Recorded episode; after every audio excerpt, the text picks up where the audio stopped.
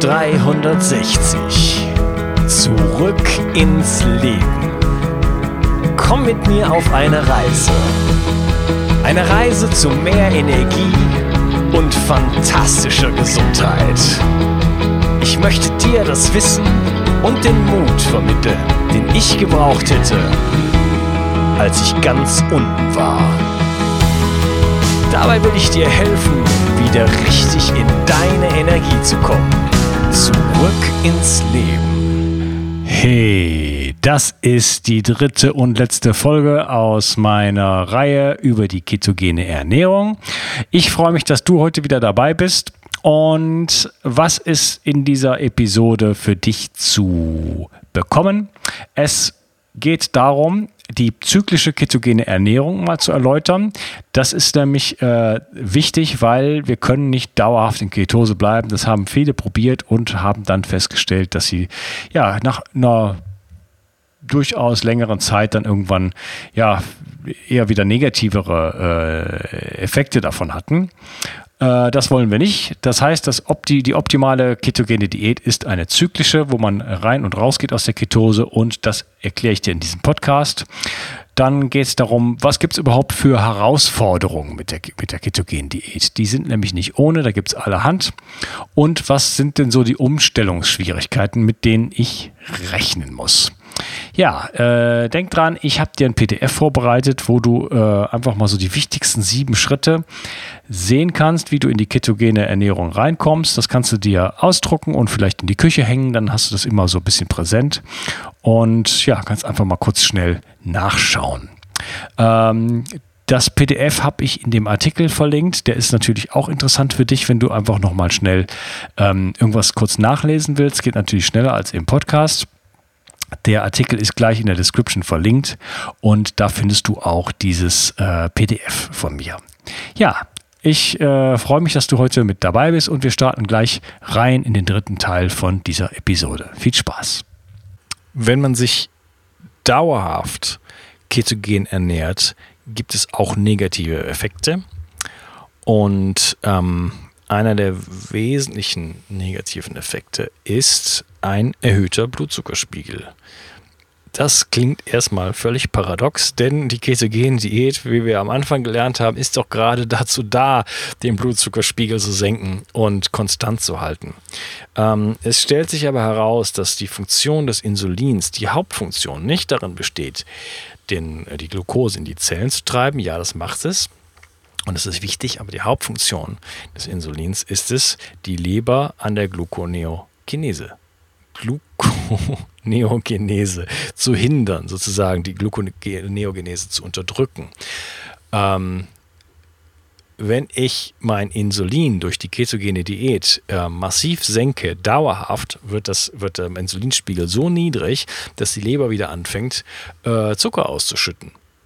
Ja? Und dadurch steigt dann der, der äh, Blutzucker wieder.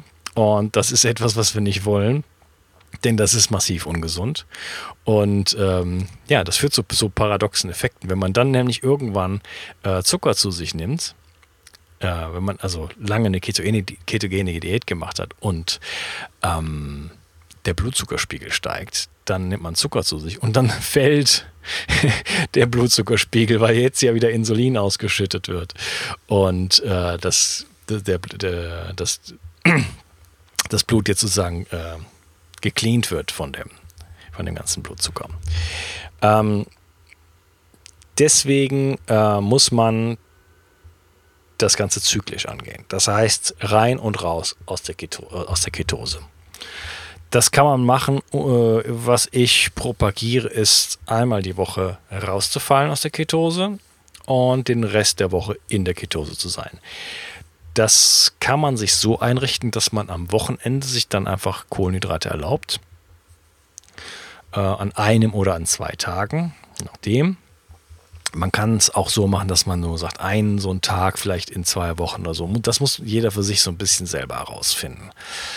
Ähm, es liegt, hängt auch damit ein bisschen zusammen, was sind eigentlich meine Ziele. Also wenn ich jetzt zum Beispiel äh, Krebs habe oder, oder sowas, dann äh, will ich natürlich gucken, dass ich so, so lange wie möglich in Ketose bleibe und solche, die, äh, Zuckertage sozusagen minimiere, wenn überhaupt.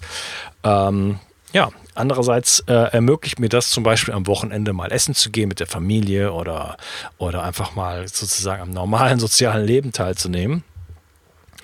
Äh, ohne Einschränkung. Ähm, allerdings sollte man schon an diesen Tagen ähm, ja, gucken, dass man gesunde Kohlenhydrate zu sich nimmt, wie zum Beispiel Süßkartoffeln. Und ähm, die Zufuhr an Kohlenhydraten auf, ich sag mal 100 bis 150 Gramm erhöht, aber auch nicht darüber hinaus schießt. Man kann auch ein bisschen mehr Eiweiß essen. Optimalerweise ähm, kombiniert man das mit den Tagen, an denen man Krafttraining macht. Dann äh, bringt die Aktivierung des mTOR-Signalweges auch äh, einen Nutzen. Ja. Ähm, und nach diesem Wochenende kommt man dann wieder in die Ketose rein. Da kann man dann vielleicht ein bisschen MCT-Öl am Anfang benutzen. Man kann äh, Fasten benutzen. Generell intermittierendes Fasten ist meine Empfehlung. Lest euch den Artikel dazu durch auf bio360.de. Und ähm, was ich klasse finde, ist gleich einen Fastentag dahinter zu machen. Dann ist man nämlich ratzfatz in der, wieder in der Ketose und ähm, kompensiert vielleicht auch eine äh, eventuell ähm, eventuell zu hohe Kalorienaufnahme am Wochenende. Ähm, das ist Geschmackssache. Ich persönlich finde es super. Ähm, ich möchte sowieso, was ich euch empfehle, ist einen Tag in der Woche kein Protein zu essen, also gar keins, kein Eiweiß, kein Fleisch, keine Eier, kein Käse, keine Milchprodukte. Der Grund ist ähm, Autophagie, das äh, Reparaturprogramm der Zellen, das ähm, wir auch mit dem intermittierenden Fasten versuchen zu ähm, in Gang zu bringen. Wenn wir ständig essen, kommt es nicht in Gang. Wir brauchen Essenspausen über zwölf Stunden. Ähm, da geht es aber hauptsächlich um Protein. Wenn ich jetzt das Protein mal weglasse, einfach mal einen ganzen Tag lang nur Gemüse sozusagen esse, dann äh, bin ich trotzdem in diesem Autophagie-Modus und die Zellen reparieren sich. Ähm, ich mache das über einen Fastentag, dann äh, esse ich auch automatisch kein Protein, ist ja klar. Ähm, und das ja, hilft mir einfach auch noch äh, weiter meinen gesundheitlichen Zielen und auch meinen äh, ja, körperlichen Zielen sozusagen äh, näher zu kommen. Was gibt es für Herausforderungen? Hui. Ja, die sind natürlich äh, massiv. Jede Ernährungsumstellung ist super schwierig, weil wir emotional an unser Essen gebunden sind. Wir sind damit aufgewachsen, ähm, wir definieren uns darüber. Ja? Also wenn man, wenn man an verschiedene Kulturen denkt, die Italiener, die Franzosen, die, die Japaner, man denkt sofort an Essen. Ja, also wir definieren unsere Kulturen über das Essen und jetzt da massiv einzugreifen und sagen, ich esse die Hälfte von dem, von dem, was ich mein Leben lang gegessen habe, esse ich nicht mehr, äh, dass das nicht einfach ist, das ist klar. Ähm, dazu kommt noch, dass viele von diesen Nahrungsmitteln wie Getreide und Zucker ähm, dieselben Zonen im Gehirn ansprechen wie Opiate. Das hat man nachgewiesen und äh, süchtig machen und äh, massiv Dopamin ausschütten. Also das ähm, ein Stoff, der uns glücklich macht. Und äh, das wird uns dann fehlen. Das ist eine Droge. Das, ja, es ist, eine, äh, Getreide und Zucker sind Drogen, die uns süchtig machen, die uns erstmal gut fühlen lassen, die uns High-Momente bescheren und das werden wir vermissen. Ja. Und äh, ja, das kommt sozusagen noch dazu. Ähm, was auch ein Ding ist, ist der soziale Druck. Ja, wenn man anfängt, äh, seine Ernährung massiv umzustellen, dann ja, kann man einfach erstmal so an bestimmten sozialen ähm, Aktivitäten so nicht mehr teilnehmen. Ich kann es nicht mehr sagen, wenn meine Freunde sagen, wir gehen eine Pizza essen, sage ich, okay, ich gehe auch eine Pizza mit euch essen. Nein, es geht da natürlich nicht mehr. Und äh, da muss man sich auch viel anhören aus der Umgebung. Ähm, mein Tipp für euch in diese Richtung ist einfach, ähm, das Ganze als therapeutische Gesundheitsmaßnahme zu verkaufen. Ich erzähle den Leuten einfach die Wahrheit und sagt, pass auf, ich bin Insulinresistenz. Äh, anderes Wort dafür ist prädiabetisch und äh, deswegen esse ich so. Und dann ist damit jede Diskussion zu Ende. Da versucht mich keiner mehr zu einem Kuchen zu überreden oder zu einer Pizza. Denn äh, in dem Moment steht ja meine Gesundheit auf dem Spiel. Ja, wenn, das, äh, wenn das eine freie Entscheidung ist, so, ich äh, mache das weil, ich, weil, das, weil ich glaube, dass es gesünder ist, dann äh, ja, fängt das Umfeld in meiner Erfahrung an, mit einem diskutieren zu wollen. Ähm, irgendwann dreht sich das vielleicht auch um, weil vielleicht äh, ja, das, Umwelt, das Umfeld gewöhnt sich daran, dass man halt anders ist als die anderen.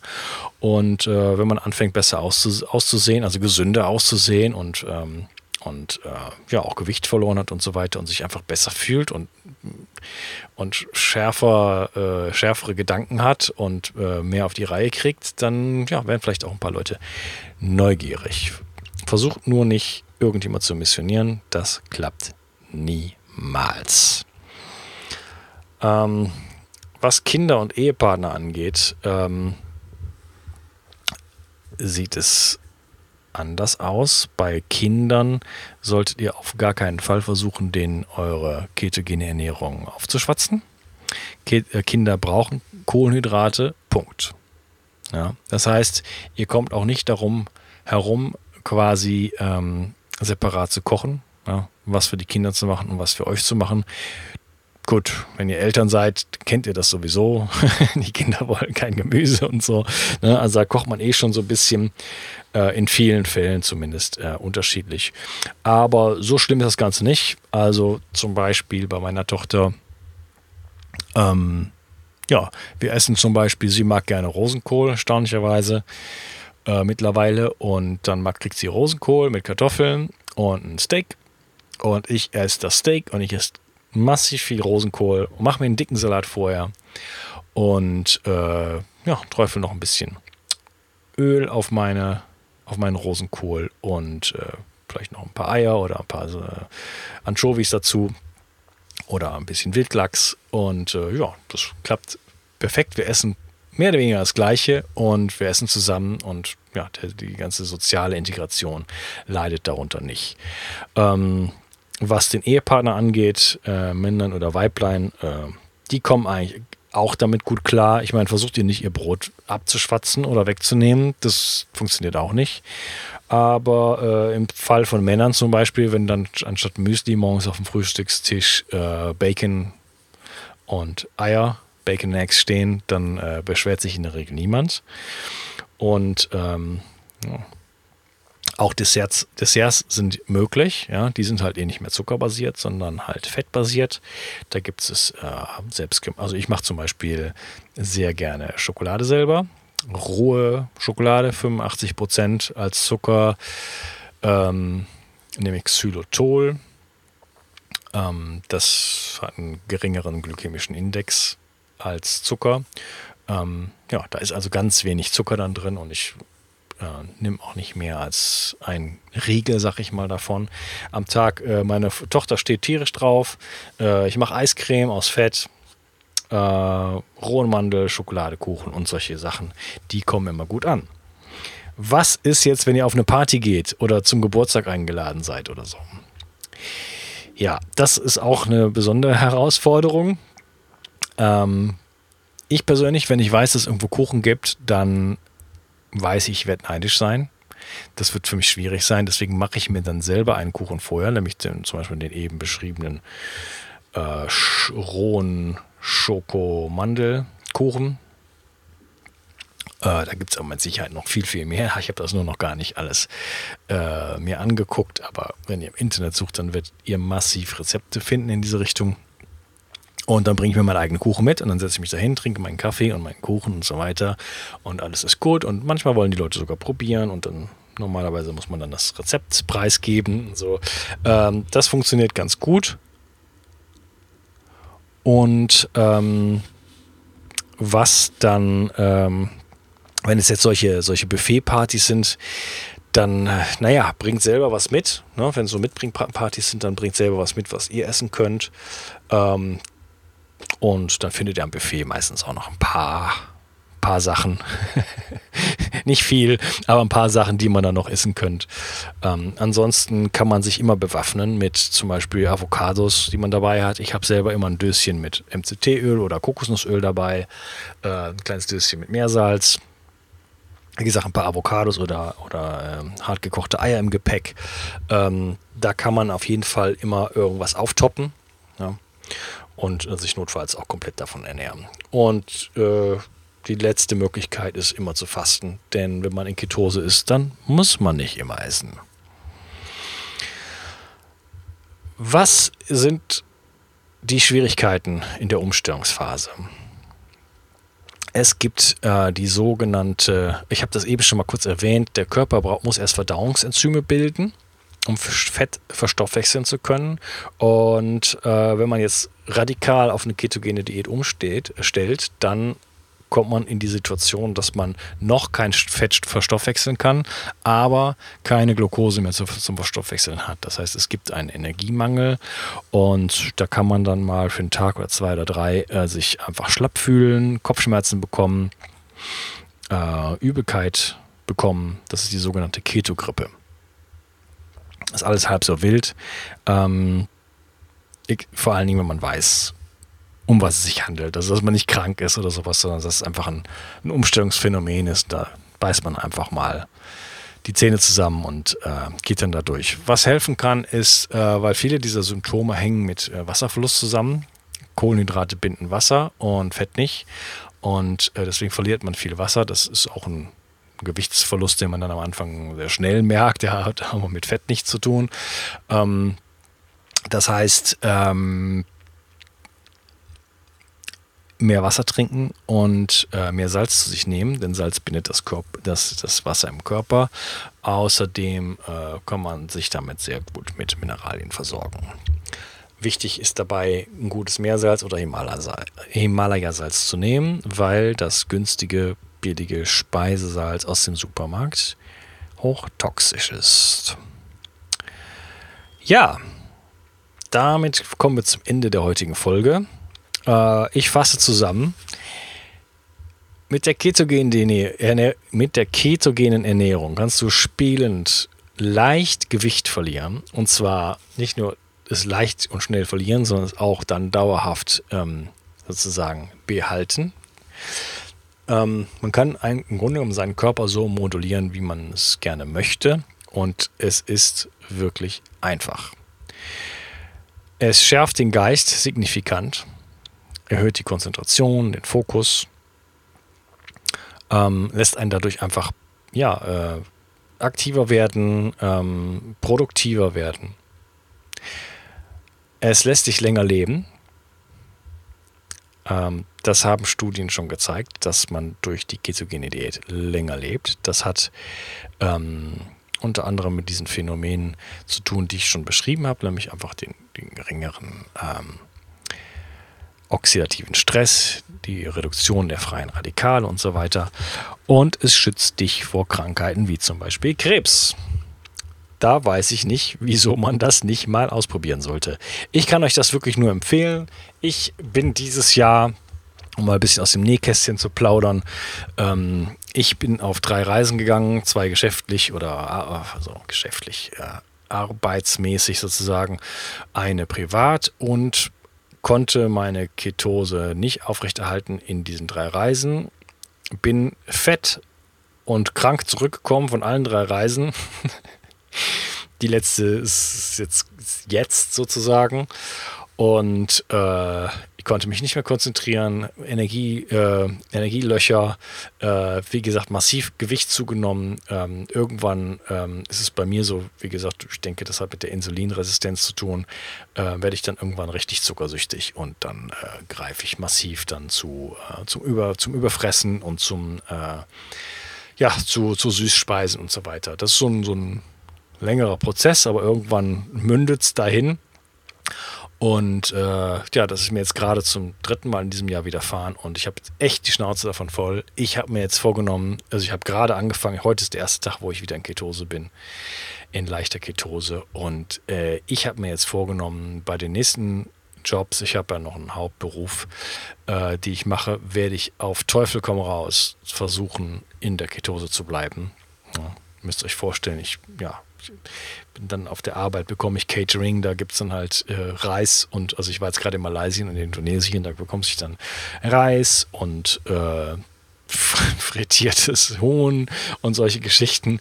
Und äh, ja, da habe ich so die Möglichkeit nicht gehabt, aber ich werde das ab jetzt angehen und ich werde wirklich nur noch mit Avocados und Nüsschen und Eiern und so weiter in der Gegend rumlaufen.